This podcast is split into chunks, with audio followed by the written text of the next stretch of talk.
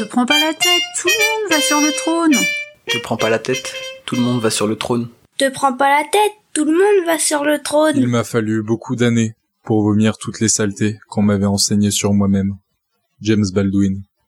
Je m'appelle Aminata et je vous propose au travers de ce podcast des histoires de personnes qui pourraient être vous et qui pourraient être moi. Les conversations que je vous proposerai toutes les deux semaines nous amèneront à découvrir la fois où mon invité s'est dit un truc du genre après tout, tout le monde va sur le trône. Et par la même occasion, on décide de laisser de côté leur peur. Tout le monde fait pareil. Te prends pas la tête, le monde t'appartient. Te prends pas la tête, tout le monde va sur le trône. Anne-Marie Quimper, plus connue sous le nom de Marie Kislajou, est mon invitée du jour. Nous avons parlé de son âge clandestin, de la façon de choisir son nom de scène, de sa singularité et des éléments de notre vie que l'on savoure encore plus en prenant de l'âge. Nous avons également parlé de la violence familiale qui ont fait de la petite dernière qu'elle était une sportive de haut niveau, puis la chanteuse qu'elle est aujourd'hui. En effet, les la qui étaient dans sa tête lui ont permis de se créer une bulle de protection. Nous avons parlé du désir qui se transforme en moteur et qui peut parfois être trop angoissant. Nous avons également évoqué ce qui nous fait continuer malgré nos peurs. Vous entendrez également que j'ai failli m'étouffer pendant cet épisode à cause de ma gourmandise. Marie qui se la joue est une femme à multifacettes et qui est aussi étonnante qu'attachante. Je remercie Marie de m'avoir ouvert la porte de son univers et de son intimité. J'ai eu le plaisir de rencontrer après notre échange son fils. En lui, j'ai découvert un adorable chercheur doublé d'un chanteur. Si vous souhaitez découvrir son travail artistique, vous pouvez aller le chercher sur SoundCloud sous le nom de Mac Thénardier. Pour ses recherches, attendez qu'il finisse sa thèse. Bon, je m'excuse aussi pour les personnes qui sont scatophobes. Désolé Élise, désolé Solène, nous avons parlé de caca. Te prends pas la tête, le monde Te t'appartient. prends pas la tête, le monde t'appartient. Te prends pas la tête, le monde t'appartient. Bonjour Marie, Bonjour Aminata, comment vas-tu? Je vais très bien. C'est vrai? Bon bah super, on va pouvoir commencer. Est-ce que tu veux bien te présenter? Bon, alors, euh, je m'appelle Anne-Marie Quimper et j'ai comme nom de scène Marie qui se la joue. Donc, euh, la plupart des gens m'appellent Marie parce que c'est mon nom de scène depuis, depuis maintenant euh, plus de 20 ans. Et que ça me va bien. Voilà, parce que c'est un nom qui me permet de faire beaucoup de choses. Ok. Voilà. Alors Marie Kislage, tu peux nous expliquer pourquoi tu as choisi ce nom de scène? Alors, euh, j'ai cherché ce nom de scène. J'ai toujours, bah oui, forcément, je, je, je cherche. euh, Avant, je faisais partie d'un groupe qui s'appelait Merci Simca, et après Merci Simca, j'ai fait un groupe de filles qui s'appelait les Six Sauteuses. Donc, tu vois, le nom pour moi est très euh, très important. Je pense que avant de, oui, je, je, je, je choisis, on va dire, euh, avec euh, avec beaucoup de, de...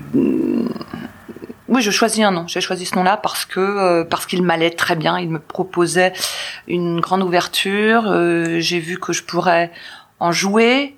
Euh, évidemment Hmm. c'est ça fait partie de mon de mon écriture de jouer avec les mots et puis euh, et puis il me permet d'avoir un personnage qui est très euh, très volubile, très, je, je peux faire à peu près ce que je veux, quoi, parce que Ouais. quelqu'un qui se la joue, bon bah, on attend de lui qu'il se la joue. C'est ça. Voilà. Oui, Donc, euh, qui mieux- d'écrire, c'est marrant effectivement parce qu'il y a ce kiss qui est en anglais du coup. Mm. Je, je l'écrirai pour les, les- les auditeurs et les auditrices. Mais ce kiss, et du coup, à, à la prononciation, forcément, on pense à la version française. Elle se la joue, elle se la pète, enfin Mm. voilà. Et en fait, quand tu le vois écrit, euh, ça fait le côté euh, la fille qui te fait un bisou quoi. Voilà. Ah, c'est cool. C'est- oui, c'est rigolo parce que en fait, euh, euh, je le remarque encore aujourd'hui, les gens qui ne, qui ne savent pas, qui ne savent pas comment ça s'écrit, Mm. quand ils le voient écrit, c'est immédiat, quoi, des, des, des plus jeunes ou plus vieux. Ah, et puis tout de suite, il y a un sourire. Et c'est là qu'ils comprennent le jeu de mots, tu Oui. penses? D'accord. Oui. Ah, euh, le, le- le premier truc, c'est de se dire ah bah qui se la pète quoi. Ouais. Et puis c'est normal parce que la plupart du temps, je me je me pré- présente un petit peu voilà, je suis je suis euh, j'aime bien rigoler, je, je je parle beaucoup avec les gens, je blague. euh, je suis plutôt voyante quoi. Euh, et puis euh, et puis mon, mon nom leur paraît tout à fait euh, légitime. En tout cas, bien trouvé. La plupart de la plupart des gens me disent ah bah oui, tu te la pètes. Bon, ok. Puis quand ils le voient écrit, ils se disent on- J'avais être avec le chocolat.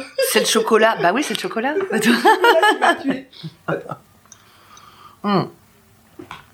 Mais oui, d'ailleurs, la, la première fois qu'on s'est rencontrés, moi, ça, ça restera gravé parce que en fait, tu m'as interpellé d'une façon que j'avais, que j'ai l'habitude de, que je peux avoir avec certaines personnes. Enfin, parce que quand tu sens que les personnes peuvent accueillir ça, et du coup, j'étais surprise parce que tu m'as prise à un jeu que je peux avoir parfois et je sais pas si tu te souviens, j'avais cette écharpe qui était euh, la, la petite sœur de ton manteau Ah en oui, fourrure. Exact, Et euh, je oui. parlais à quelqu'un, et était venu pour me, me prendre mon écharpe. On me dit Ah, mais merci de retrouver mon écharpe. Et je me suis dit, mais Ah non, je me souvenais plus. qui me, qui me prend mon écharpe et qui me fait cette blague? Enfin voilà, et du coup, tout de suite, euh, et après, on te regarde. Déjà, on est interpellé par une personne qui vient comme ça, qui touche, et, enfin qui touche ton vêtement. Mm. Et puis après, tu m'as parlé Ah oui, tiens, et je me suis Oh, j'ai eu l'impression, alors euh, physiquement, euh, on, a, on est très différentes, hein, vous pourrez voir les photos, euh, je suis une grande femme noire, euh, Marie est est une grande femme quand même, mais Non, pas tellement. bah, Je- alors, t'as des, des talons, peut-être que Oui. ça, ça me donne cette impression-là, mais blanche.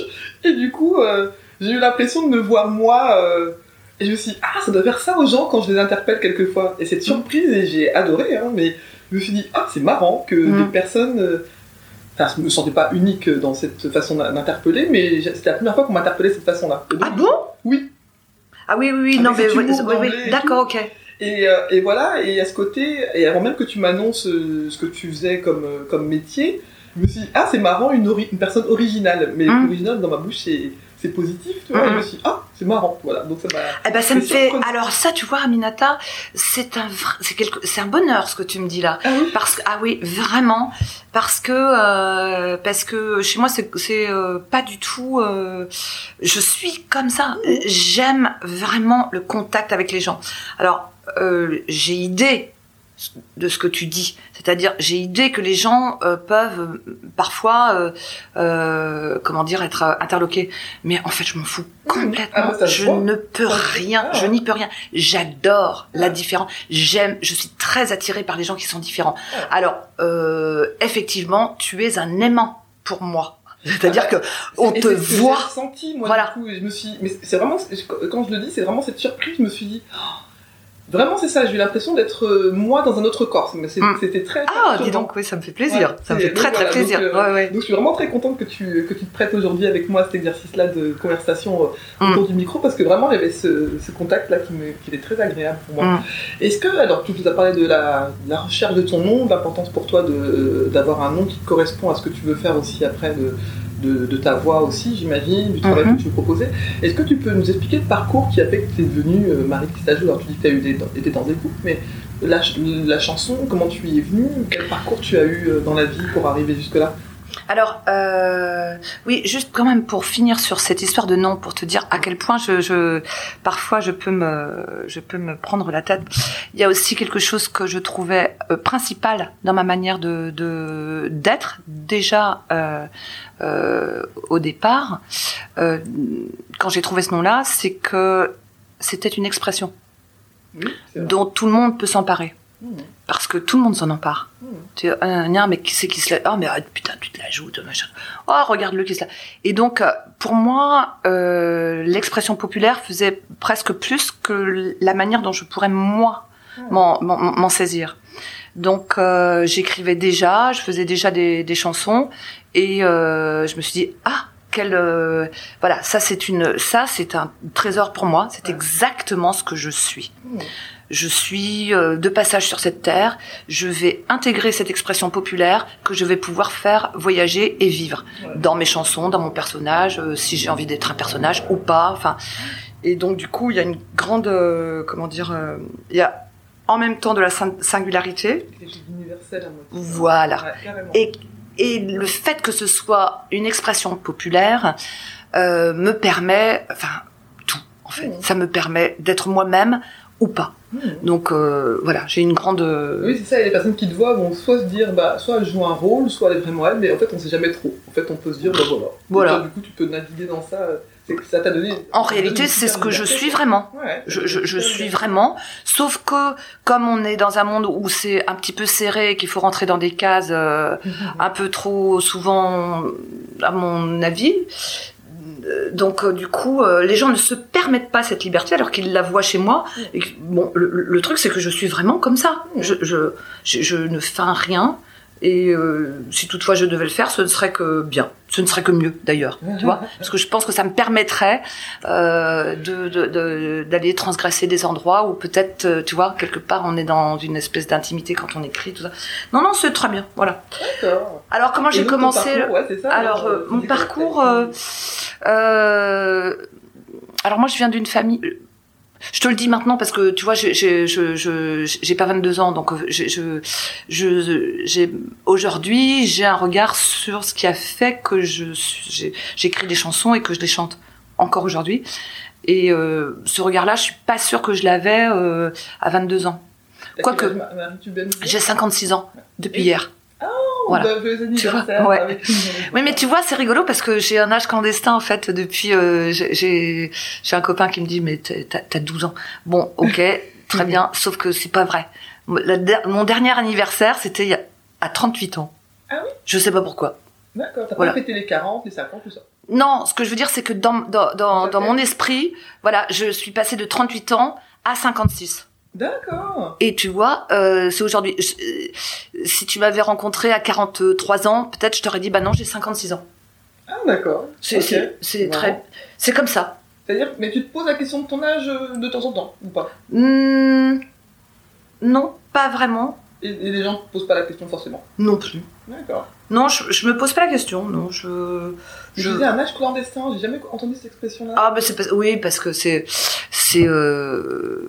oui, je trouve ça intéressant, moi, cette, idée d'âge clandestin. Mais bon, il est pas du tout là. Enfin, quand on en a parlé avec euh, un ami, on s'est dit ah oui quand même, on a quand même des âges clandestins. Et je lui disais ça. Je lui disais mais moi moi euh, j'ai un âge clandestin là. Il me dit ah bon c'est quoi le tien? Je dis bah c'est 56 ans. Et euh, il m'a dit n'importe quoi. Il me dit non non toi t'as 12 ans. Bon bref. Et euh, Ah, c'est rigolo. bon je dis l'expression. tu es même prépubère. Il m'a dit. Bah, je m'autoriserai à la, à la garder de temps en temps. Bah non. Euh, et donc, du coup, tu disais oui, donc oui, je suis d'accord avec ce que tu dis. Il y a des choses qu'on comprend mieux. Et j'en parlais hier avec une collègue en me disant, bah, il y a des choses que j'ai compris aujourd'hui. Moi, j'ai 42 ans, bientôt 43. Mm. Et je suis, je pense qu'il y a des choses que je n'aurais pas pu savourer que- comme je savoure aujourd'hui. Il y a euh, 20 ans, parce que même si j'étais contente euh, à l'époque euh, de ma vie, euh, je ne pouvais pas imaginer que j'allais continuer de- d'apprendre des choses sur moi et Mm. d'avoir un regard sur ce que j'ai pu vivre effectivement. Ah oui oui oui. Ouais, donc Ah oui moi c'est un vrai bonheur. Donc du coup euh, si tu veux. euh, tu peux regarder avec ça. Quoi. Ouais, voilà. Et et euh, bon, du reste, j'étais quand même assez consciente de ça euh, rapidement parce que chez moi c'était violent. Donc, enfin, dans, dans ma famille, et je suis euh, la seule fille dans un univers de garçons. Et donc, euh, j'étais, euh, euh, mes frères étaient étaient euh, euh, de- mes parents se- s'engueulaient beaucoup, ça, ça criait beaucoup, ça se frappait, c'était voilà. Et, euh, et mes parents, mes, mes frères ont été pas mal avalés là-dedans. Moi, euh, je n'avais pas tellement d'autres positions que d'être la petite. En plus, je suis la dernière. Mhm. Et, euh, et du coup, pour me, pour un peu me, me- exister là-dedans, j'ai fait du sport. D'accord. Je faisais du sport Quel parce sport que c'était un peu la, la- je faisais un peu de tout, tout ce qui passait par le collège parce qu'on n'avait pas de, enfin, j'allais pas en club, mais euh, du coup, euh, j'ai très vite gagné des, des, des concours, des compétitions, des machins. Donc, J'étais très très sportive en fait quand j'étais gamine. Et euh, je suis championne de France de de, de haie. Je, je- voilà, je Ah, faisais ouais trois fois championne de, de Bretagne de gymnastique, euh, recordman de saut en longueur. Ah, Je faisais, ouais, je faisais partie de, de l'équipe de, de hand, j'étais surclassée. Enfin bon, bref, je faisais Ouais. tous les sports qui passaient. Tout Euh, pour sortir de la maison, quoi. Non, parce que j'étais au, j'étais au, comment dire, euh, en pension. Ouais, ça. Dès la sixième, j'étais en pension. T'es plus chez toi. J'étais plus chez moi dans la semaine et euh, le mercredi, euh, au lieu de sortir euh, en, avec les copines, tout ça, bah, je faisais du sport. Donc en fin de compte, euh, j'ai fait du sport toute ma jeunesse. D'accord. Parce que aussi, ça me faisait exister par rapport à mes frères Ouais. qui eux euh, étaient euh, très très turbulents, très tu vois. Mmh. Donc voilà. Et donc euh, donc je pense que enfin avant d'être en pension, euh, cet univers qui était très très violent, hein, euh, très compliqué, en fait, je n'y ai pas pris. Je me suis mise dans une bulle et je chantais tout le temps. En fait. Ça se, ça se frappait, ça s'engueulait, ça, ça, ça passait autour de moi. Et je pense que pour me préserver, si tu veux, je me suis, ouais, je chantais. Mais Donc, des que tu écrivais déjà Non, des chansons que tu des la la la. Voilà, j'avais, euh, des- j'avais des la la la dans la tête. Je, je ne connaissais aucune chanson de qui que ce soit, euh, je, mais je, je, je me rappelle petite que ma mère disait que j'étais un- j'étais euh, absolument une enfant euh, euh, charmantissime à élever. Évidemment, je ne parlais pas et je ne faisais que chanter. Hmm, Je J'étais toujours dans ma tête en fait. Donc c'était, je pense, vraiment clairement un refuge. Et puis, euh, et puis quand on chante, euh, les gens ont une vision euh, de toi qui est du bonheur. Or, et, et en même temps, ils n'osent pas trop te, te sortir de ta bulle. Ils osent pas parce Oui, que tu chantes. Ah non, Ils se disent, bah c'est une enfant qui est qui est bien dans ses baskets là, D'accord. Tu vois? Ouais, tu faisais écran en fait avec ça. complètement. Hmm. Si bien qu'aujourd'hui, moi, je me méfie souvent des enfants qui sont comme ça Hmm. dans leur bulle. Qui donne toute l'image de la de, de la gaieté et de la alors qu'en fait euh, on, on- bon voilà ça peut être euh, Oui, ça peut masquer des choses. ah bah complètement Ouais, chez moi c'était le cas hein. Mm. C'était- euh, essayez pas là je chante Hmm. je, je, je chante foutez-moi la paix donc du coup euh, bon voilà j'ai- vécu comme ça jusqu'à je pense euh, 12 ans Mhm. et à 12 ans je suis allée en pension à- et j'ai adoré j'ai adoré la pension parce que là, bah, j'ai découvert que j'étais drôle, que je, que les gens, voilà, se marraient, que j'avais beaucoup de d'aptitudes, que j'étais, euh, eh ben, physiquement, euh, je touchais un sport, hop, euh, euh, ça gagnait des médailles, voilà. Donc euh, du coup, euh, j'ai été très très vite valorisée. euh, et, et, je- et, et je chantais, donc j'ai été euh, dans les chorales, dans les machins. Et donc, euh, bah voilà, je- je- j'ai passé une scolarité à chanter et à faire du sport. D'accord. Donc, euh, extra. Ah, Ça t'a donc extra. Ah, Et bah ça, c'était extra. jusqu'au lycée Jusqu'en ouais, jusqu'en terminale où j'ai Et t'avais choisi une spécialité particulière au lycée ou? Bah écoute euh, oui, bah, j'étais en Enfin, l'équivalent, je sais pas, de ce qu'on dit maintenant scientifique M. Ah oui oui non, j'étais en L. Oui oui, j'étais en. L. Oui oui, j'étais pas du tout bonne en maths et puis euh, non mais je faisais vraiment beaucoup beaucoup beaucoup de sport. Mhm. Donc du coup euh, il y avait bon je voulais je voulais faire prof de sport d'ailleurs hein. D'accord. Ouais. Et à quel moment ça a changé alors Parce que. Ah bah en seconde, quand euh, en seconde et première, quand je voyais que que mes copines, euh, mes meilleures copines, hein, qui étaient vraiment des des des, des- des- pff, enfin je veux dire, on faisait des andouilleries pas possibles. euh, C'était absolument génial. Bah qu'elles préféraient aller piquer dans les magasins ou boire des coups. le mercredi que de faire du sport ou même en cours de sport qui faisait tout pour euh, faire, fumer euh. des clopes et machin. Moi, je, je, je- alors là, je me suis dit, ah non, j'ai pas du tout envie d'être prof de sport. Ça me intéresse, ça m'intéresse pas. Ah, t'avais pas envie de gérer des, des, ah, des filles comme ça. quoi. ah ben non. Ah, c'est marrant parce que ça aurait pu être. J'avais tellement envie de faire comme elle. que- Ah non. Ah non, bah, pas du tout. Ah bah non, Ah, bah, pas du tout. T'es projeté dans. Ah non, je vais pas me faire suer avec des, des élèves qui vont. Ah mais non. Ah mais c'était. euh, Puis aussi le prof, de... le prof, euh, comment dire, euh, il y a eu un prof en, bah, c'était en terminale en fait, où euh, il y avait un prof qui était pas très pas très doué en gym. Moi j'étais très douée en gym, en Mhm. gymnastique, et du coup on avait le programme à faire au bac, et et donc il m'a il m'a il m'a laissé cette partie là. À, à driver, il m'a dit bah écoute euh, si tu veux préparer les c'était sympa d'ailleurs hein. je m'en rends compte maintenant en te le disant Ouais, mais euh, bon, bref, il préférait faire du sport co et puis euh, rien faire du tout d'ailleurs. Mais euh, pour le bac, il y avait quand même un, un programme, donc il m'a laissé le, le- le cours de gym à gérer. Et ça, j'ai j'ai beaucoup aimé.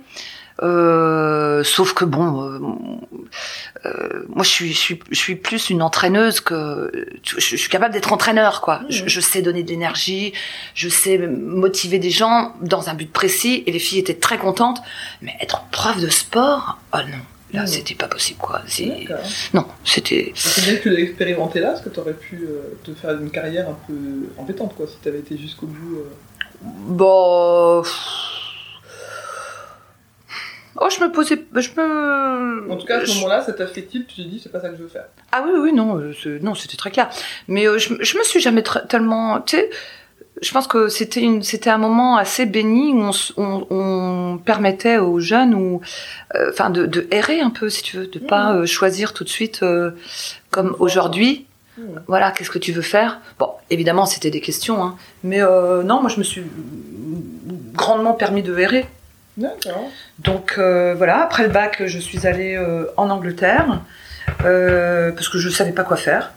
Et je suis allée en Angleterre passer un, un examen d'anglais. D'accord. Et ensuite, je suis revenue et je suis venue à Rennes faire des études d'art plastique. D'accord. Voilà. Et dans le but de. Et ben dans le, euh, en fait, c'était c'était euh, un petit peu. euh, C'était les beaux-arts ou non?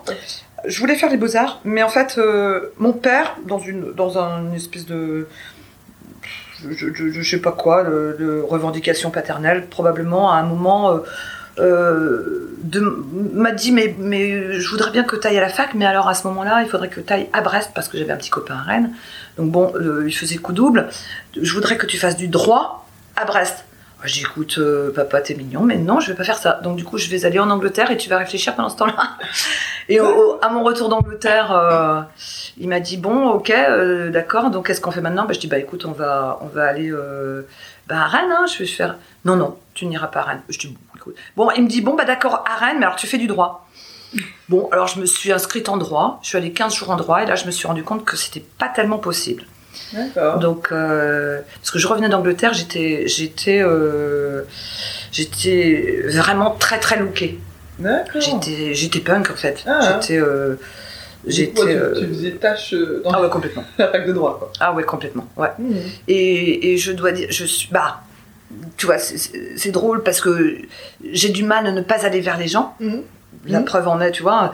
Mais alors en fac de droit, euh, j'étais très très malheureuse. Ah ouais. Ah, très. Il y avait des frontières peut-être entre les gens un peu plus. Ben, c'est-à-dire qu'en fait, euh, j'imagine que, que la manière de me présenter n'était effectivement pas du tout, euh, comment dire, acceptée, ni, ni même acceptable. Mhm. En tout cas, pas adapté voilà. à ce milieu-là. non, pas du tout, pas du tout. Ouais, 15 j'étais, ouais, je, je me suis sentie, je me suis dit, ah, je vais pas me faire du mal quand même pendant pendant toute l'année. Mhm. D'abord, euh, ça me passionnait pas. Ensuite, moi, je, je marche beaucoup avec les, les gens. J'aime vraiment partager avec euh, les autres. Je, j'étais probablement pas mûre. Puis surtout, ça m'intéressait pas du tout, quoi. Donc du coup, j'ai immédiatement été, euh, été euh, voir à, Et puis euh, j'ai fait, euh, voilà, j'ai fait un petit transfert euh, directement en art plastique. Où là, par contre, ça me passionnait beaucoup puisque je voulais faire les beaux arts avant.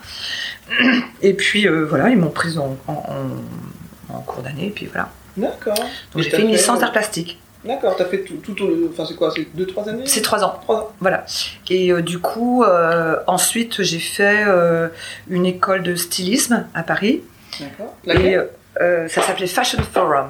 Fashion Fashion Forum, ouais, c'était entre Beaubourg et Les Halles. Ah, C'était voilà, c'était une école de, de, de mode qui, euh, qui aujourd'hui n'existe plus et euh, qui prenait les gens, à- enfin qui prenait les gens qui avaient euh, en fait déjà un petit peu une, une formation d'art plastique quoi. D'accord. Donc, du coup, Et ça, c'était combien de temps Une année C'était une année. Une année seulement. Voilà, une année. Et, et à la suite de ça, ben, euh, oui, parce que j'aime beaucoup, beaucoup, beaucoup les vêtements, les fringues, la matière. Euh, J'étais très attirée voilà, par euh, tout ce qui était euh, EP1, EP2 en, en, en art plastique, c'est-à-dire le volume. J'ai- J'aime beaucoup ça. Et dans, dans les vêtements, j'avais trouvé quelque chose qui me plaisait énormément, qui me suit d'ailleurs encore aujourd'hui. Je, je, je, je fais encore pas mal de, de, de, de choses. Tu vois, je- quand je fais pas de musique, eh ben, je fais, des, je fais des, des vitrines, je fais un tas de trucs. Je Ouais, fais ouais, des... mais, ah, je- toutes les vitrines qui sont là, c'est toi qui les as faites Ouais. D'accord. Ouais. Ah, bah, je prendrai des, des- photos, je pense, pour les mettre. euh, Ah. Effectivement, parce que c'est vraiment très joli. Je, je voyais celle qui est au-dessus de. Enfin, devant moi, là. euh, Ouais, je j'aime. peux la décrire, mais ça Ouais, sera plus joli à voir. Mais c'est un cœur et on voit des mariés, mais des, des mariés comme on verrait sur un gâteau, quoi, en fait. Oui, c'est ça. Et euh, C'est en ça. dessous, il y a une Vierge euh, Marie. Enfin, bon. Ouais, c'est battu les Ah. Et donc, euh, voilà, donc c'est un, un format que je- j'utilise pour. D'accord. bah, tu vois, j'en ai plein là. Là, tu vois, là, le, le grand gars que t'as croisé là dans l'entrée, et ben, il est là en vitrine. Ah, excellent. Ah, donc t'aimes vraiment. euh, 18 ans des enfants, je leur offre, un, je leur offre une petite, euh, une petite vitrine. Vois Hop, celle-ci, c'est celle que, de ma dernière. Ah, excellent. Voilà. Ah, c'est un beau cadeau. Tu vois C'est en même temps symbolique, c'est des passages qu'on n'a plus, nous, en, en Oui, dans la société. ces passages, euh, ces rituels, un peu de passage, comme on dit. euh. Un petit peu, ouais. Ah, ouais. Voilà, tu vois, j'ai un tas de trucs. j'ai- Voilà, mais je, je- je travaille beaucoup l'image de la femme. Donc bref, toujours est-il que j'aime bien la matière, beaucoup. Et du coup, euh, le, les vêtements, tout ça, j'a- j'adorais ça. J'avais vraiment envie de, de faire du stylisme. Mais à cette époque-là, il n'y avait pas beaucoup de, de- de boulot pour les stylistes. D'accord. Donc euh, j'ai euh, À cette travaillé... époque-là, c'était il y a combien de temps du coup? Bah c'était, je sais pas, dans les années 90. Ah oui, d'accord, alors que, bon, moi j'ai des souvenirs à peu près, mais tout les, le boom là des mannequins, euh, des top modèles, tout ça c'était les années 90. Alors ça, ça doit être, ça devait être avant. Alors attends, j'ai eu mon bac en 82, 83, 84, 85, ouais 86 toi, 86 D'accord, ouais. peut-être. Et du coup, euh, je me suis pas. Oui, mais tu sais, euh, avant qu'il y ait du travail pour les stylistes, il a fallu que les gens se rendent compte que euh, être styliste, c'était pas forcément dessiner des vêtements. Mmh. C'était aussi euh, avoir un regard sur les matières, euh, sur les rideaux, sur le, sur le, sur la décoration, sur tout un tas de, de, de, C'est de- de choses. qu'on imagine quoi. Ouais. Ben, on n'embauchait pas des stylistes forcément avant pour les bagnoles, sur, sur, sur, sur un tas de choses en fait. Il y a eu un gros boom. Et euh, après, dans toutes les, dans toutes les villes de, de, de, de France, euh, euh, dans, toutes les, dans toutes les petites villes maintenant, tu as une école de stylisme. Oui, c'est vrai. Avant, il n'y en avait pas. Mmh, Tu vois, il y, avait, euh, il y en avait trois, elles étaient à, elles étaient à Paris, quoi. Et du coup, euh, des stylistes, bah, il n'y en avait pas beaucoup, on faisait des fringues, quoi. Mmh. Et en plus, moi j'avais un, un truc, c'est que au sortir de cette école, je j'avais euh, je je ne me sentais pas d'avoir ma griffe. D'accord. Tu vois Tu voulais pas avoir ton nom posé quelque part. C'est pas que je voulais pas, c'est que je ne m'en sentais pas capable. Ah, Je ne me, d'accord. je- je- j'étais capable de faire des vêtements de scène parce que je faisais déjà euh, de la musique. Mhm. Parce que en fait, en parallèle à mes, à mes études ici à, à, à Rennes 2, euh, j'ai en parallèle été embauchée très rapidement dans des groupes de rock. D'accord. Donc c'est comme ça que je me suis mise à la musique Mmh. parce que euh, des, un, un- un- un groupe en fait m'a sollicité euh, pour euh, pour voilà pour faire partie de, de ce groupe. Donc c'était Merci Simca. Et, Merci et on- Simca. ouais Merci Simca. Simca, c'est le nom de voiture, non? Oui, c'est le titre même d'un film. Donc, c'est, enfin, c'était dans. Ah, je sais plus quel film. Ah, bah, Henri de François et les autres, je sais plus. Ouais, Mais merci c'était- un jeu télévisé dans un dans un film où euh, le le comment dire il y avait il y avait une espèce de, de, de type qui faisait répéter à ces à ces, ces gens comme tu vois une émission de radio où le type faisait merci qui? Merci Simca et voilà. Donc du coup euh, c'était un espèce de jingle et puis un un un clin d'œil quoi. Bon à, à quelque chose de, de d'un petit peu populaire aussi donc euh, bon, Et voilà. donc, en dans ce groupe-là, tu chantais et tu faisais les vêtements. Et je non, je faisais pas les vêtements, je faisais mes, mes études. Donc c'est pour te dire que en parallèle de mes études, je faisais de la musique. Donc je faisais euh, voilà, je faisais des enfin je jouais le week-end, je je j'étais déjà dans une j'étais déjà dans un groupe quoi, je faisais déjà euh, de la musique quoi. Et euh, et quand je suis allée à Paris euh, euh, ben voilà, je, je, je suis revenue très vite, j'ai continué à, à jouer dans les dans j'ai continué à faire de la musique si tu veux. Donc, mais t'as jamais pris de cours de chant? Non. T'as- Tu chantes, en fait, t'as appris toute seule? Oui, alors j'ai pris des cours de chant de manière épisodique, parce que, plus pour me rassurer d'ailleurs, à des moments où probablement j'ai des baisses, des baisses de confiance en moi, et puis pour euh, acquérir une technique que, que je, ouais, enfin, que je n'avais pas. Mhm. Euh, voilà, on- moi je travaillais à l'énergie en fait, hein, et puis euh, dans les groupes de rock c'était pas compliqué, il suffisait de, de voilà, de, de, de, de chanter globalement ce qu'on te disait de, faire. oui, quand même. Mm. Ah, Mais c'est- marrant, du coup, bah, tu vois, c'est une des questions que je, je voulais te poser, parce que quand, quand je t'imagine, hein, mais c'est aussi ce qui fait que j'ai voulu créer ce podcast-là, c'est que quand on voit les gens, on imagine, euh, on leur imagine une vie, on leur imagine des capacités, on leur imagine une espèce de, de choses qui fait que euh, bah, elles vont forcément faire des choses que, nous on ne fera jamais, enfin, Mm. voilà. et puis c'est très bien aussi qu'on fasse des choses différentes, mais euh, est-ce qu'il y a quelque chose qui t'a déjà semblé impossible et que tu as réussi à faire aujourd'hui par exemple? Et que ce soit sur le plan de, de ce que, du, du chant, mais sur d'autres plans, euh, ça peut être vraiment sur n'importe quel sujet. des, des choses impossibles et que je fais maintenant. Oui. Bah, ce que je fais. D'accord.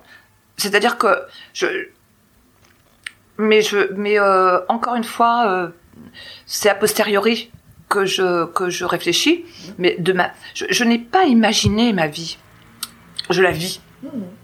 Et euh, J'ai jamais- dit je veux, je veux être. euh, À Non. un moment, t'as pensé être prof de sport, ça après t'as mis de côté. voilà, À moment ça c'est clair. Le moment où t'as fait le stylisme, tu t'es dit Mm. euh, je veux faire les beaux-arts.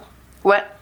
Et mais t'as- mis ça de côté aussi à un moment donné? J'ai j'ai j'ai pas vraiment mis de côté, c'est la vie. Bon voilà, je, je suis allée en Angleterre, euh, les, mes les- mes désirs étaient pas suffisamment forts et puis euh, et puis euh, je te dis bon bah voilà, euh, j'ai dû m'embrayer dans un dans un truc qui me plaisait pas là pour euh, des, des des soucis parentaux et puis du coup euh, euh, la vie fait que fait des choix aussi quoi. Voilà. Puis à un moment et je me suis euh, sur je me suis retrouvée en art plastique qui là me paraissait tout à fait logique puisque j'adorais ça Mmh. et que j'étais douée aussi pour ça. J'adore, tu vois, là, vraiment, tu vois, là, comme tu es chez moi, tu peux le voir, mais les, les gens ne savent pas ça du tout. Mais moi, Bah je suis vraiment plasticienne Ah, et, et j'adore ça et j'adore les fringues et je fais encore des trucs, tu vois. je- là, euh, je suis en train de faire des t-shirts pour mes petites euh, choristes euh, parce que parce que qu'il faut toujours- de, de couture effectivement, Mm. et je me disais ah c'est marrant, elle s'y est mise, mais je pensais que c'était quelque chose Ah non, que pas tu du disais parce tout. que tu chantais justement. Donc comme quoi tu vois. ah non non non, pas du tout. C'est c'est Mhm. Oui, donc tu t'es jamais euh, fixé d'objectifs forcément professionnels, non. mais après coup, tu peux te dire Ah ouais, en fait, si on m'avait dit il y a 10 ans que je ferais ça, tu t'aurais dit euh, non. Euh, ouais. Oui, oui, ouais, ouais. Je, oui, je pense que j'ai, euh, je me suis pas mis de, de, de, de barrière, tout simplement parce que je n'en avais pas vraiment.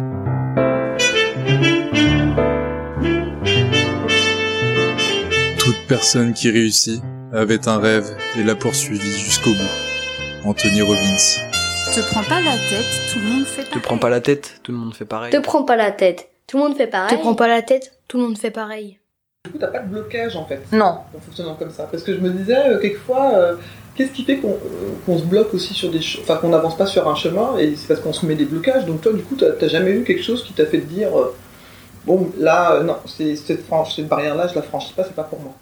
Alors si, évidemment, qu'il y en a quand même, il y en a, mais ils sont, elles sont, c'est bon. Et puis effectivement, c'est très intime à chaque fois, mais euh, les blocages, euh, j'en ai eu un, mais bon, là, on rentre carrément dans, dans... Tu n'es tu pas obligé de le partager, hein, c'est vraiment. Parce Mm. que quelquefois, il y a des choses qui nous.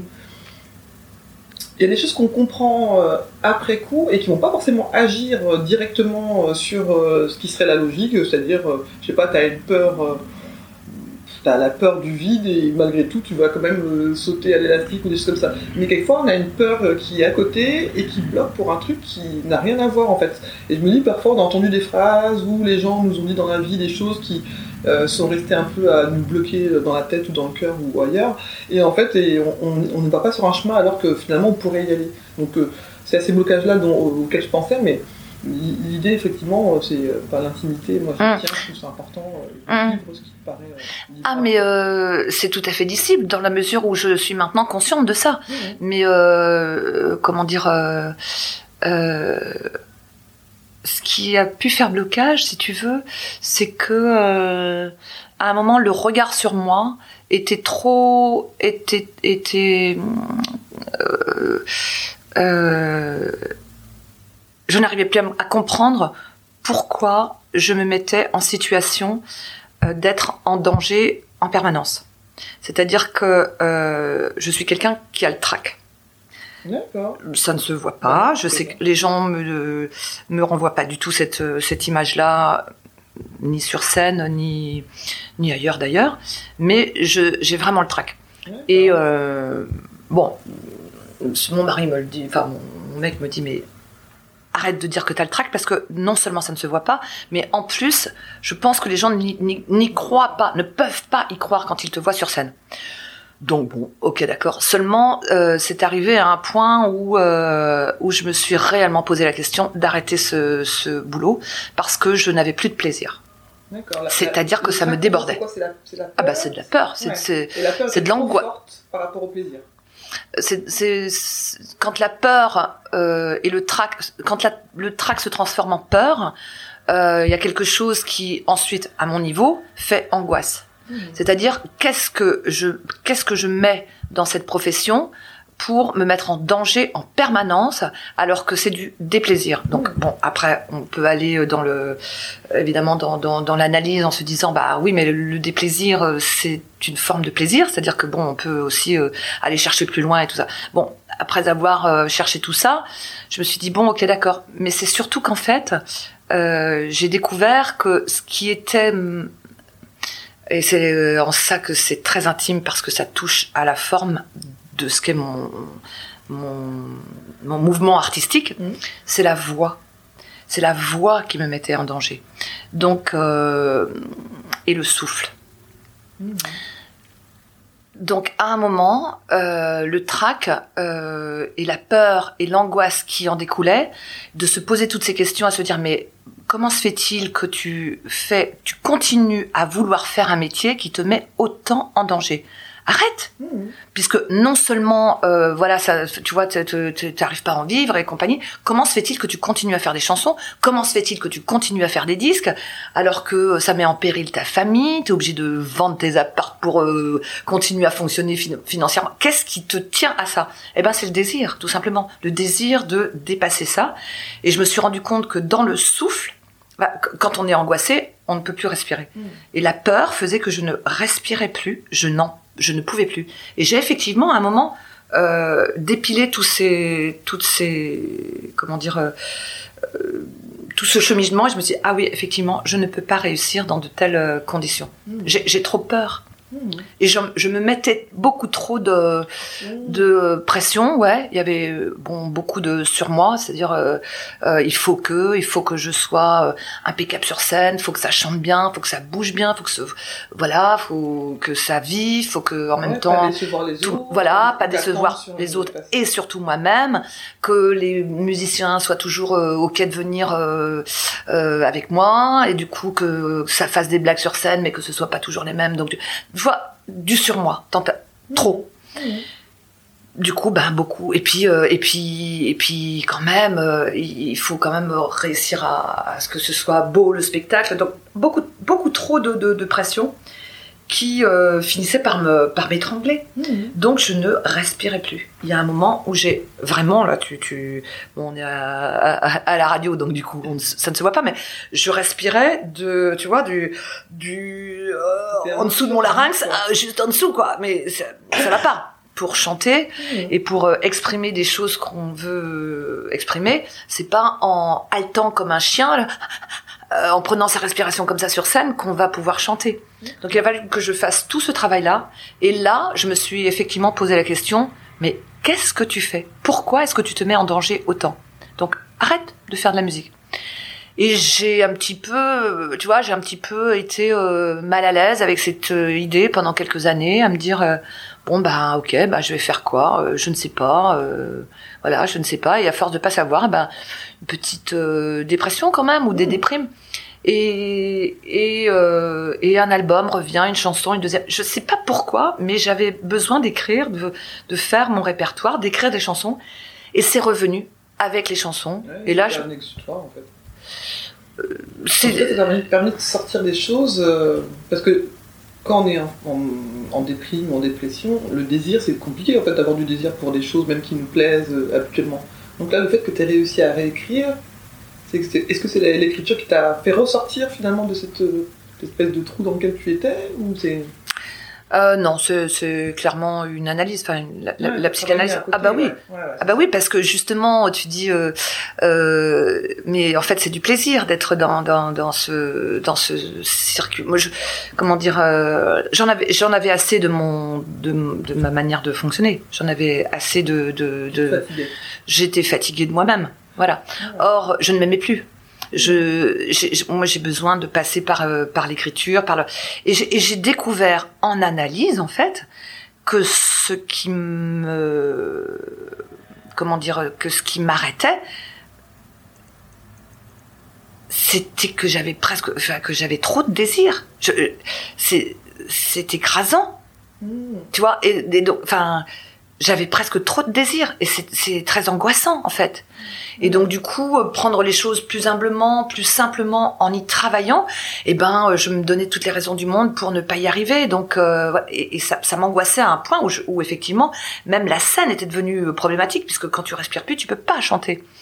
Et, et donc, en analyse, je me suis rendu compte de ce que je te disais tout à l'heure, c'est-à-dire que j'ai compris que ce qui m'intéressait dans le fait d'écrire et de chanter et de et d'aller sur scène, c'est que j'ai envie dans ma dans ma vie, dans mon dans ce passage sur la terre, de euh, trouver l'interstice entre euh, le son, la parole, le son, la musicalité, le rythme, et et que cet interstice passe chez moi par cet outil qu'est la chanson. Mmh. Donc, euh, je te dirais que c'est un petit peu comme euh, comme ce que j'entrevois de, de, Marguerite Duras, qui à un moment dit euh, dans un bouquin qui, qui s'appelle L'Olvestein, le ravissement, le ravissement de l'Olvestein de Marguerite Duras. Il y a un moment où elle où elle dit, enfin, il me semble qu'elle dit ce qui pour elle, ce que ce que l'écriture représente pour elle, c'est-à-dire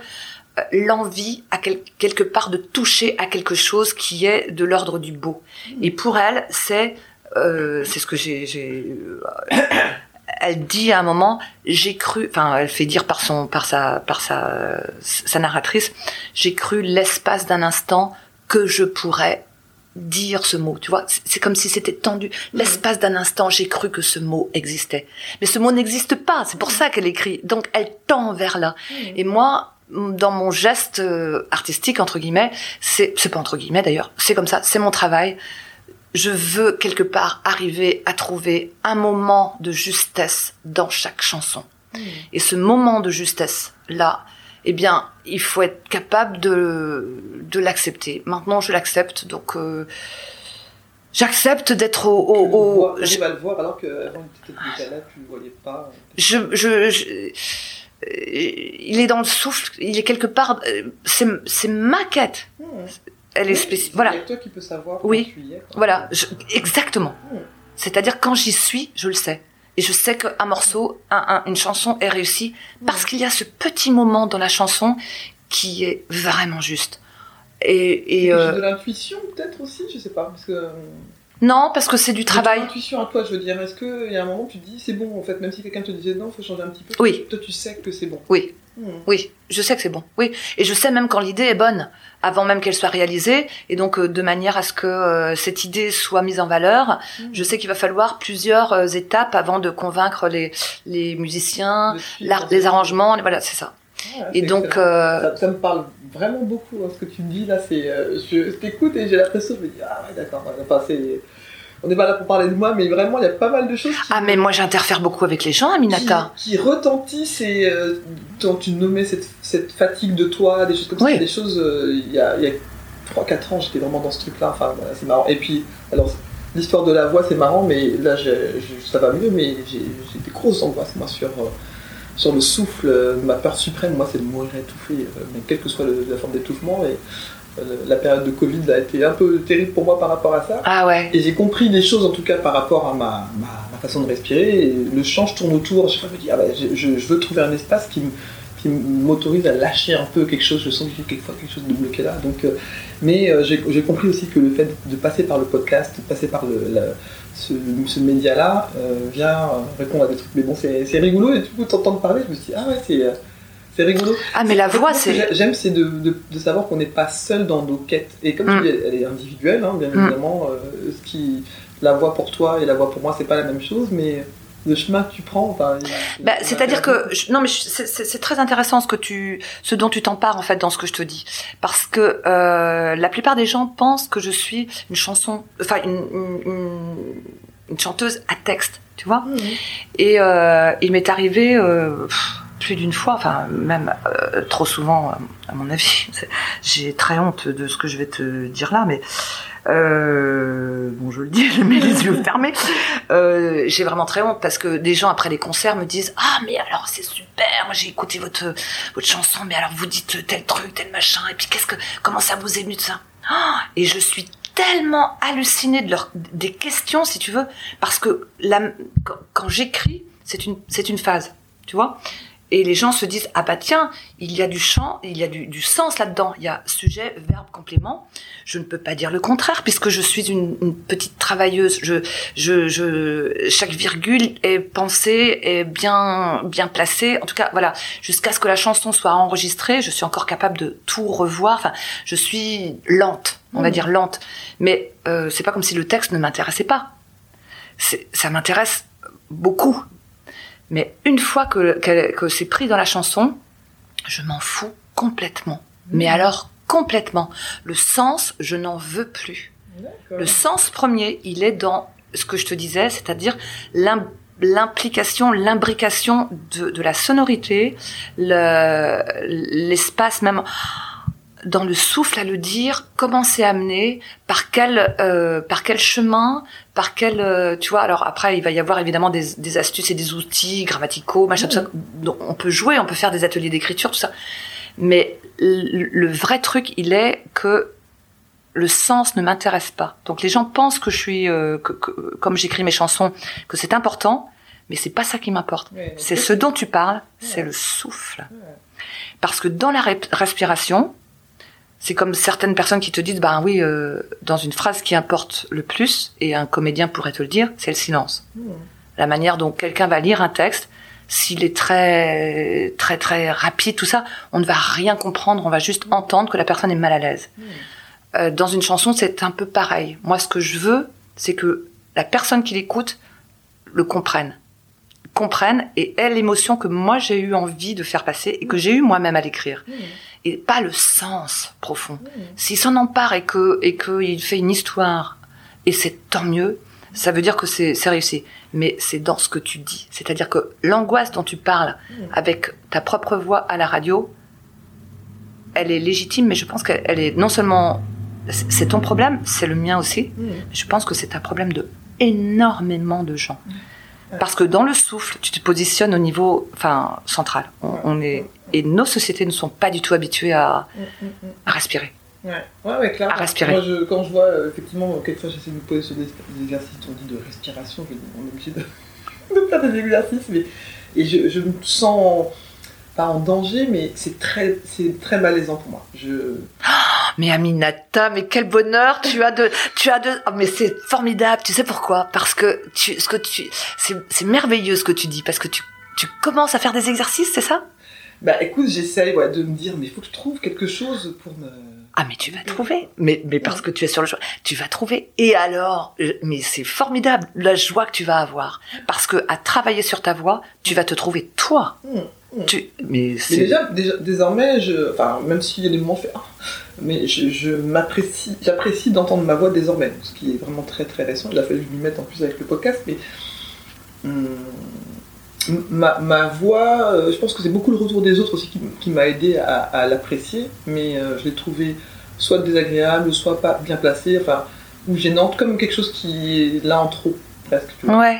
J'adore parler, hein, pour autant, mais euh, euh, quand j'ai entendu mes- ma voix pour la première fois en me disant Ah, ça c'est ma voix, et je dis aux gens, mais c'est ça que je vous inflige en fait. Donc euh, pour moi, c'était vraiment quelque chose, un espèce de combat contre moi de dire Hmm. écoute ta voix, voilà. C'est Hmm. pour ça que quand j'entends les gens qui disent Ah, tu veux chanter et tout, de dire Je dis maintenant, j'ai pris quelques cours de chant et tout, ah ouais, d'accord, mais.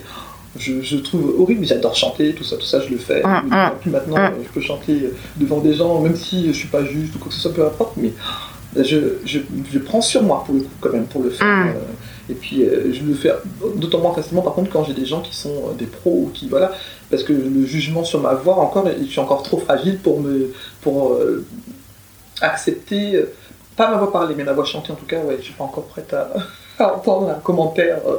je peux l'entendre, mais je- j'en ferai quelque chose de douloureux au début, je pense. Ah ouais? Mais mais Aminata, mais mais tu vas chanter devant moi? Parce que attends, mais c'est pas possible d'avoir ça dans la tête.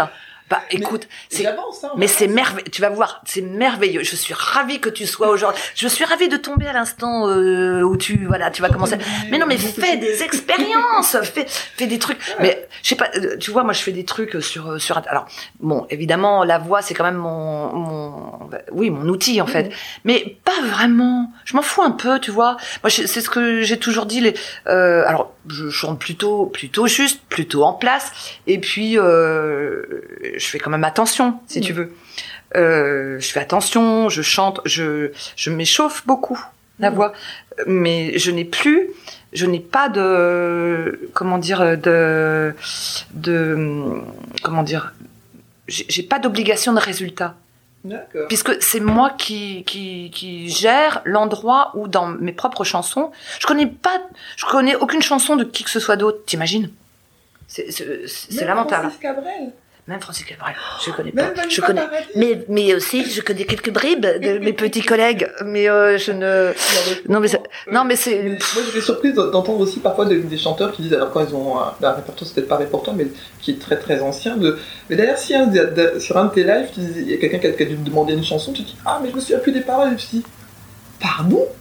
Ah bah Comment oui. oublier les paroles euh Ah bah oui, oui. J'avais déjà entendu ça dans la, dans, à la télé ou quoi, mais je me disais là de la vraie vie, du coup. Ah oui, oui. Pour moi, du coup, bah, même si les gens sont dans la vraie vie, il y a ceux qu'on voit à la télé, mais il y avait une proximité, je me dis, ah oui, elle se souvient vraiment pas de, de la parole. Des Ah ouais? paroles, euh. Ouais, ouais, qu'elle écrit elle-même. Ouais. Alors ça, c'est la, c'est la honte suprême. hein. Bon bah si écoute. c'est la honte, mais en même temps. euh, Ah si, c'est la honte suprême. Je te le dis, je te le dis moi. En fait, c'est comme si on, s- on- on devait se souvenir, alors, bon, peut-être que c'est différent parce que toi tu les chantes souvent, mais on ne peut pas se souvenir de tout ce qu'on dit en fait. euh, Alors non, mais moi je, je combine un, un, un autre truc qui est compliqué parce que tu vois là, je, je, je sors de résidence avec des musiciens et puis ils étaient euh, hyper adorables et, et ils me le disaient parce qu'en fin de compte, tu vois par exemple, on, on, on travaille une chanson pendant, euh, on va dire, allez, mettons une heure, une heure ou deux heures.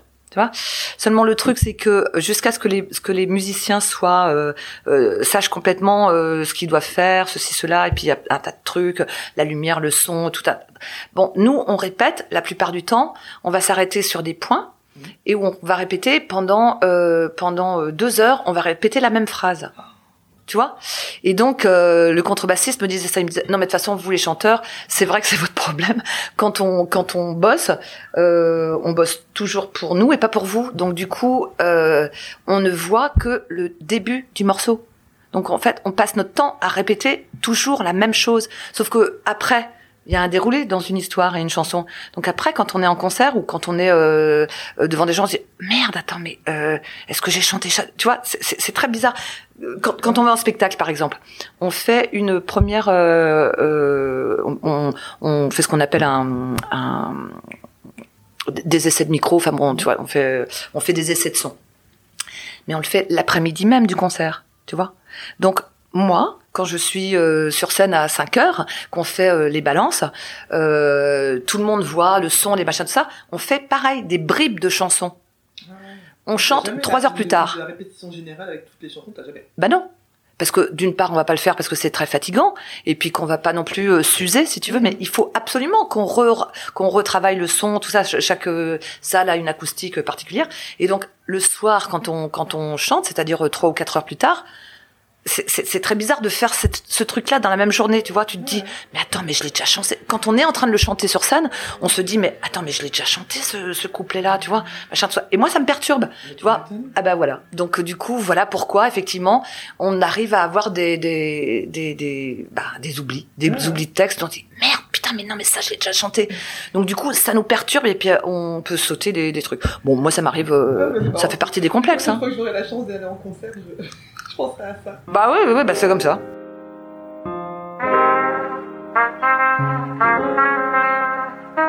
L'important, c'est de transformer l'autocritique en quelque chose de positif.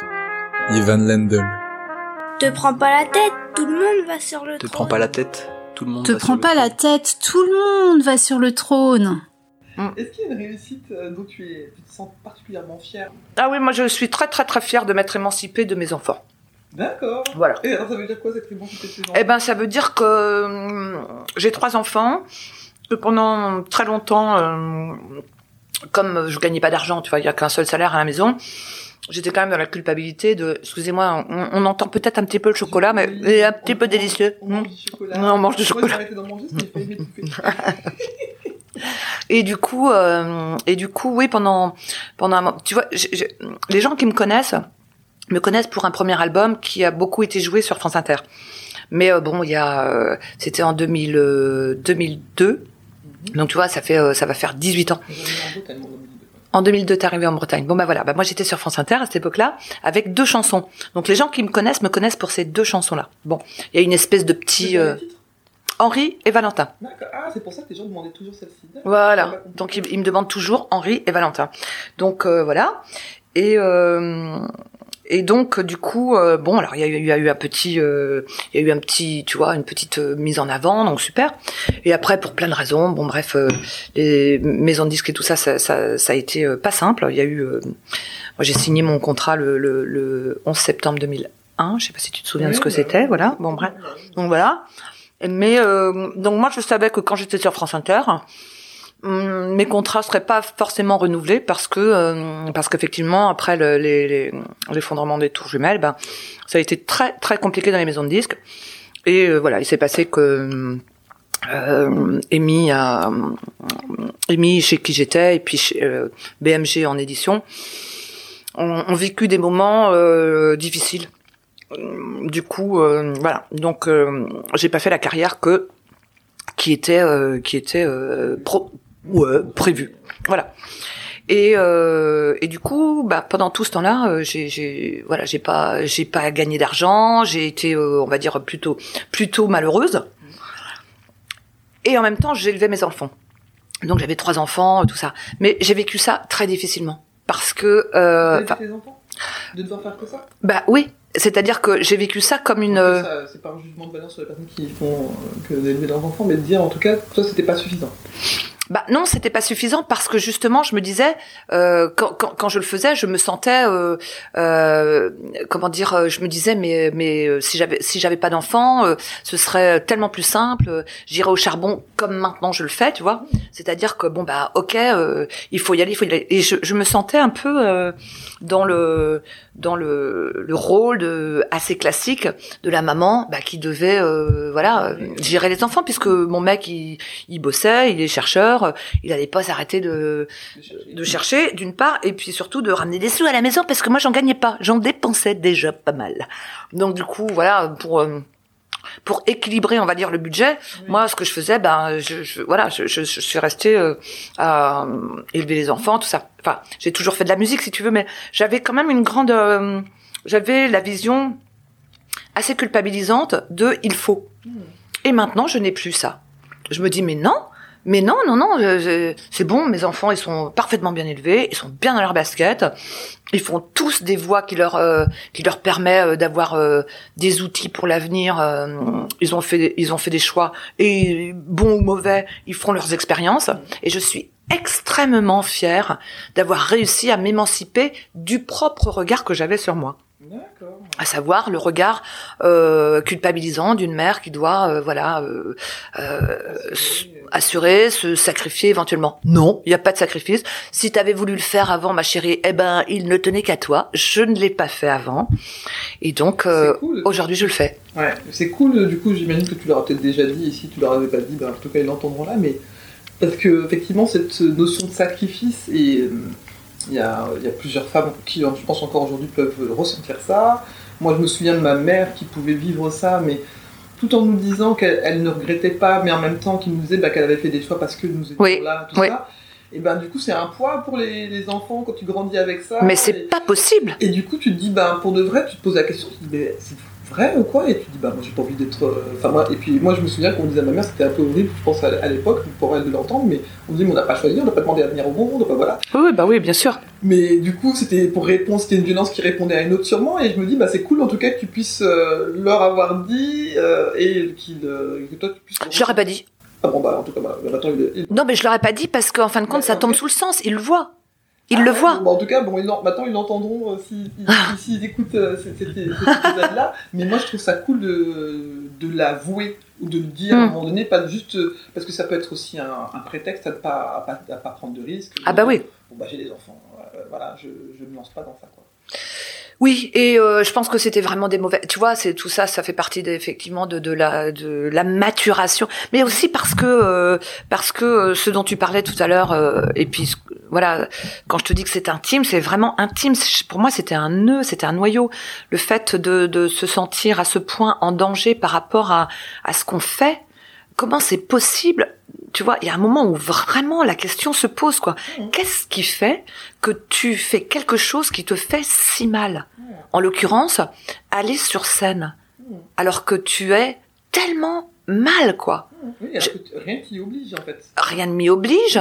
La société entière te dit, t'applaudit des deux mains parce que euh, t'as des enfants et que déjà, ben, tu fais tes chansons et puis que c'est, c'est pas mal et que déjà, voilà. Mais oui, mais qu'est-ce qui, voilà.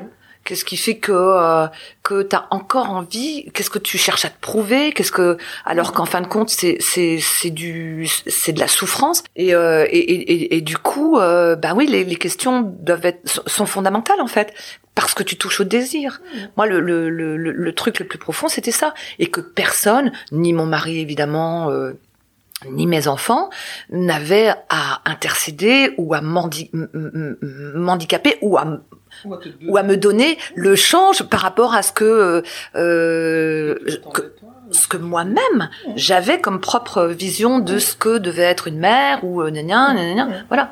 Bon, écoute, c'est ah, c'est assez. Euh, c'est une belle. Enfin, merci de ce partage de, fierté.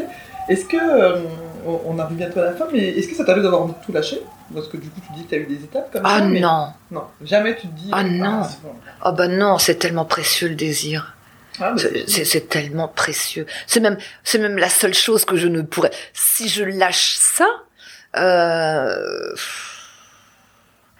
je vais te dire, c'est la seule c'est c'est le seul, c'est la seule chose courageuse que je pense qu'on puisse faire. Mmh. C'est-à-dire ne pas lâcher. C'est, c'est Lacan qui disait ça, qui disait, euh, en fin de compte, la, la, la, le plus grand, l'acte le, le, le, le, le plus désastreux en fait dans une vie, ce serait de manquer de courage par rapport à son désir. C'est-à-dire, si on lâche son désir, alors là, euh, tout s'écroule. En ce qui me concerne, c'est tellement vrai que je vais sûrement pas m'y risquer pour quelconque confort que ce soit. Je, je ah, de, de... faire l'inconfort, mais en tout cas vivre le, le, désir, du coup le plaisir qui va avec. Mais je vais même te dire plus, Aminata. Pour moi, l'inconfort est un luxe. Quand j'ai été dans des dans des dans des situations un peu scabreuses financières, euh, tu ne peux pas imaginer le bonheur que j'ai eu de me de vendre, par exemple, un très bel appartement dans lequel on avait euh, euh, beaucoup euh, investi autant d'énergie que de voilà. Moi, moi quand j'arrive dans un endroit, ça, ça décore pas mal. Hein, donc mmh. du coup, mais quel luxe de se départir de choses qui euh, qui font soi-disant euh, réussite ou, ou, bonheur, machin ça. Mais quel luxe J'ai adoré vendre cet appartement. Je me suis sentie respirer plus grand.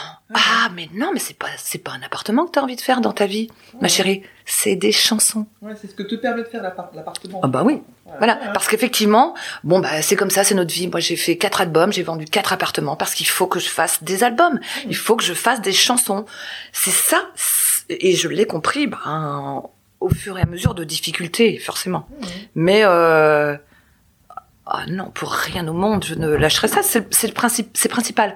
Moi, sans désir, je ne suis rien. Je meurs. Je, je, je meurs. Je ne m'aimerai plus. Pourquoi veux-tu que les gens m'aiment si je ne m'aime plus moi-même? Donc, euh, je, je, je, je, meurs ah. sans ce désir. Est-ce que, euh, pour, pour finir, le titre donc, du podcast, c'est Tout le monde passe sur le trône. Et moi, mm. ma, ma, phrase, euh, c'est une de mes phrases en tout cas, mais c'est celle qui m'a beaucoup accompagné ces dernières années, qui me fait me m'autoriser justement à aller un peu plus loin, à sortir de ma zone de confort et à me dire, mais après tout, moi aussi, je peux faire des choses et je suis pas moins bien ou mieux que quelqu'un d'autre, mais il n'y a pas de raison que je laisse une place. Euh, voilà. Est-ce que toi, tu as une phrase comme ça ou une astuce, quelque chose qui te permet de te donner un peu de force quelquefois ou quand tu en, en, as besoin? Alors écoute, euh, oh, j'ai pas. Hmm. Je sais pas trop ce qui me porte. Euh, je pense qu'une phrase qui pourrait quand même euh, résumer. Alors, c'est, euh, tu m'avais dit d'y réfléchir un peu. J'y ai pas réfléchi. J'ai trop bossé en fait les temps derniers. Mais en réalité, ouais. Puis même, puis j'ai fait plein de films, j'ai fait plein de trucs là. Bon, en tout cas, euh, quelque chose qui pourrait être extrêmement simple, c'est euh, personne ne fera les choses à toi, à ta place. Mmh. Donc, euh, vas-y, travaille. Moi, le, dans le travail, si tu veux, je soulage énormément mon angoisse. Et, euh, et du coup, euh, ouais, fais, fais, va, fais. Personne ne fera les choses à ta place. Très marrant parce que du coup, ça revient avec l'histoire du trône, hein, parce que souvent quand tu, tu te lèves pour dire, euh, enfin, tu n'annonces pas que tu vas aux toilettes et tu dis euh, et tu y vas et quelqu'un te dit, ah, tu vas, bah, à l'endroit où tu ne peux pas aller à ma place.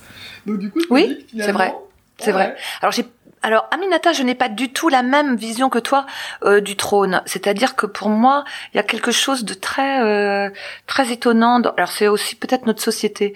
Il y a un truc par rapport à au, au à, ce, ce, ce, titre, mais parce que tu, tu, tu vois que moi, je, moi, les jeux de mots aussi. Ouais, voilà. ouais. ouais, ouais. Mais euh, mais pour moi, euh, ça ne fait pas euh, ça ne fait pas problème. Ah ben pour moi non plus il y a quand même l'idée de, de, comment dire euh, du déchet. Tu vois? Ah oui, mais moi, je suis très à l'aise avec l'histoire du déchet. Ah oui, mais alors pas notre société. C'est ah ça bah, que je voulais ah bah, dire. Ah oui, ah bah, parce que je trouve que dans la. Mes amis n'aiment pas ça. Euh, la plupart de mes amis et moi j'en rigole beaucoup. Moi ça me.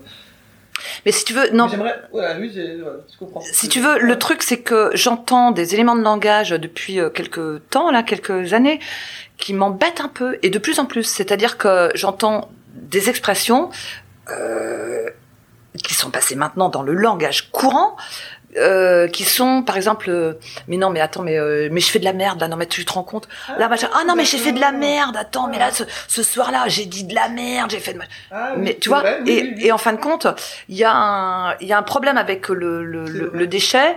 Euh, je pense que nos sociétés font de la merde. On, on est très encombré par nos plastiques nos machins notre manière de consommer. On ne sait pas comment s'en défaire on a un, un univers de plastique on, mm. on, est dans un univers où on est encombré par la merde. Eh bien, moi, j'aime pas du tout cette vision-là, parce que au niveau humain, je pense, et alors c'est peut-être mon côté, euh, mon côté euh, foi ou j'en sais rien, ou je, je, suis pas, je suis pas très croyante, mais j'ai, je, je, crois à la, petite souris, donc je, tu vois, mais j'ai idée que quand même euh, euh le déchet, c'est, ça peut être noble et fonction en plus. Mais, mais, bien sûr. Moi, j'aimerais bien évidemment pas passer de temps aux toilettes, voilà, parce que ah mais moi j'adore passer du temps aux toilettes. Bah, moi j'aime bien passer du temps pour y faire autre chose, mais euh, passer à la ah ouais bah, c'est pas le truc. Moi j'adore ça. le plus. Euh, j'adore dormir, j'adore faire. Ah, bah, j'adore dormir, j'adore faire caca. personne euh, et je pense à, à certaines personnes euh, que je ne nommerai pas, mais elles vont se reconnaître. Mais oui, alors il y, a, y a un côté libérateur. Mais bien sûr. Bien évidemment, ça je je vois tout à fait ce que tu veux dire, mais dans l'absolu euh, c'est toujours le truc qui gêne aussi quand t'es en couple ou quoi. Moi j'ai pas envie de sentir l'odeur des selles de la personne. Ah mais non mais ça n'a rien à voir. Voilà, donc je me dis si, si ça pouvait exister sans odeur, ah oui, donc tu serais parfait chez les chez les chez les nippons. Au, Japon, tu serais tu serais impeccable avec euh, des. Bon bah écoute, je pense que tu effectivement grâce à ton blog, tu vas pouvoir euh, avancer également là-dessus parce que sache que chez moi, bah tu as vu hein, mes mes toilettes, ils sont juste derrière et ils sont super. J'ai un petit trône euh, tout noir avec. Non, j'aime bien cette pièce justement. Mais en tout cas voilà, mais c'est vrai qu'effectivement, je, je, je partage ce que tu dis effectivement et je pense que le, le, fait aussi de, de vouloir appeler ce podcast là comme ça, c'était aussi ça, c'est d'ailleurs on en fait quelque chose de très très compliqué et en même temps on y passe tous. Et bah, c'est ça qui, moi, en fait, moi j'aimais l'humanité que ça, devant laquelle ça nous met, c'est-à-dire que de toute façon au bout d'un moment, euh, même si effectivement il y a des gens qui ont des stomies, des choses comme ça, on passe tous sur le trône parce qu'il y, a besoin au moment de vider euh, mmh, ce stock-là et non, mais bien ça sûr. nous rend humains en fait. Donc voilà. Ah, mais non, mais ça, c'est humain vivant en tout cas parce que les, les animaux. Eh ben, je pense que dans ton corps, il y a quelque chose et dans ton âme, il y a quelque chose que tu cherches qui est de ce type-là, c'est-à-dire de, euh, de, de manière symbolique. On n'est pas du tout euh, dans le dans le, dans le côté euh, scato, donc euh, effectivement, si les gens interprètent ça de cette manière-là, c'est pas ce que je veux dire du tout. C'est qu'effectivement, il y a quelque chose à traité entre guillemets euh, comme moi sur l'interstice de la voix et du souffle. C'est-à-dire que pour moi, euh, comment dire, euh, aller faire caca deux fois par jour parce qu'on a mangé deux fois par jour, c'est tout à fait naturel. Mais non, mais parce qu'on est coincé, nos sociétés sont coincées et estiment que c'est que c'est euh, que c'est que c'est sale, que a. Mais euh, au contraire, c'est c'est ce qui fait que ça devient problématique et sale et que les gens se font des nœuds dans l'estomac et, et finissent par ne plus avoir envie d'aller aux toilettes. Mais au secours, au secours, eh, on est, on est des humains et on est, et voilà, on chante, on rit, on se libère, on respire et, et, euh, et non, on a, on a chacun notre parcours à faire. Mais c'est très intéressant quand même ton, ton, ton émission parce que ça m'a beaucoup ça m'a beaucoup sollicité. Je me suis dit tiens quand même, elle est en, elle est en, en comment dire, en adéquation avec cette image quand même de notre société. Hein. Veux dire, faire de la merde, il y en a marre. Moi, je, je veux, j'aimerais que cette, cette expression-là, euh, j'ai dit de la merde, j'ai fait de la merde, euh, qu'on s'interroge là-dessus, tu vois. Ouais, ouais, mais c'est vrai que je l'entends beaucoup et j'ai pu le dire aussi. ouais, Ah, j'ai fait de la merde là. Oui, oui, c'est vrai. Mais je, ben, tu vois, moi, je l'avais jamais lié effectivement avec euh, moi l'idée. Eh ben la merde, ça peut être du terreau, figure-toi, ouais, et ça peut être. Mais et on dit aussi trans... Alors on dit aussi transformer de la merde en or, par exemple, tu vois. Mais bien sûr, parce qu'il y a une symbolique. Mais c'est ça qu'on fait. Enfin, je veux dire, euh, on est euh, quelques années, 70 ou 90 ans sur cette terre, de plus en plus longtemps. Bon, ben voilà. Mais à ne rien faire. Il y a des gens qui meurent à 30 ans et qui voient. Mais euh, on, on est, on est des, on est des petites machines. euh, Tant mieux si on est bien dans notre corps et on va transmettre quelque chose de, de chouette après. Bon, pourquoi est-ce que ce- nous, on est vraiment pris là-dedans Je pense parce qu'on est dans un problème de, de, de malaise par rapport à ce que l'homme a pu faire sur cette terre. On fait de la merde qu'on n'arrive pas à euh, justement à faire. On n'arrive plus à faire du terreau. On n'arrive plus à la transformer cette merde. C'est ça notre problème. Et donc du coup, on, on, on le vit mal. Et ça passe dans notre, ça passe dans nos, dans nos, dans, dans notre langage. Ça. Ça nous encombre. C'est ça. Il faut qu'on en fasse quelque chose. Et voilà. Et toi, tu en fais quelque chose et tu sur le trône parce que tu débloques cette. euh, Voilà. Et c'est très intéressant. Bah, écoute, Très intéressant. Merci Marie. Oh bah écoute, je me retrouve, je me retrouve dans. mais non, mais j'adore, j'adore. Moi, c'est exactement ça que, que j'aime, c'est ce genre d'échange. En Mm. tout cas, merci beaucoup pour euh, ce que tu m'as offert et ce que tu offres. Oh, c'était complètement improvisé. C'est c'est super. Moi, je te remercie beaucoup à toi. J'espère que vous avez apprécié cette conversation et que cela vous donnera envie de découvrir le parcours de mes prochains ou de mes prochaines invités et pourquoi pas d'aller prolonger la discussion avec eux ou avec elles la prochaine fois que vous les croiserez sur votre route. J'espère également que cela vous donnera envie d'écouter vos envies et moins vos peurs. La vie est souvent plus simple que ce que l'on imagine. Si vous souhaitez me poser des questions ou pourquoi pas être un futur ou une future invitée, n'hésitez pas à vous abonner à mon compte Instagram. Et si mon podcast vous plaît, n'hésitez pas à lui donner des petites étoiles sur votre plateforme d'écoute préférée, que ce soit Apple Podcast ou autre chose, et ça me fera toujours plaisir d'avoir des Les retours. rois et les philosophiantes, et les dames aussi. Te Michel prends pas la de tête, Montaigne. le monde Tu t'appartient. prends pas la tête, le monde t'appartient. Te prends pas la tête, le monde t'appartient.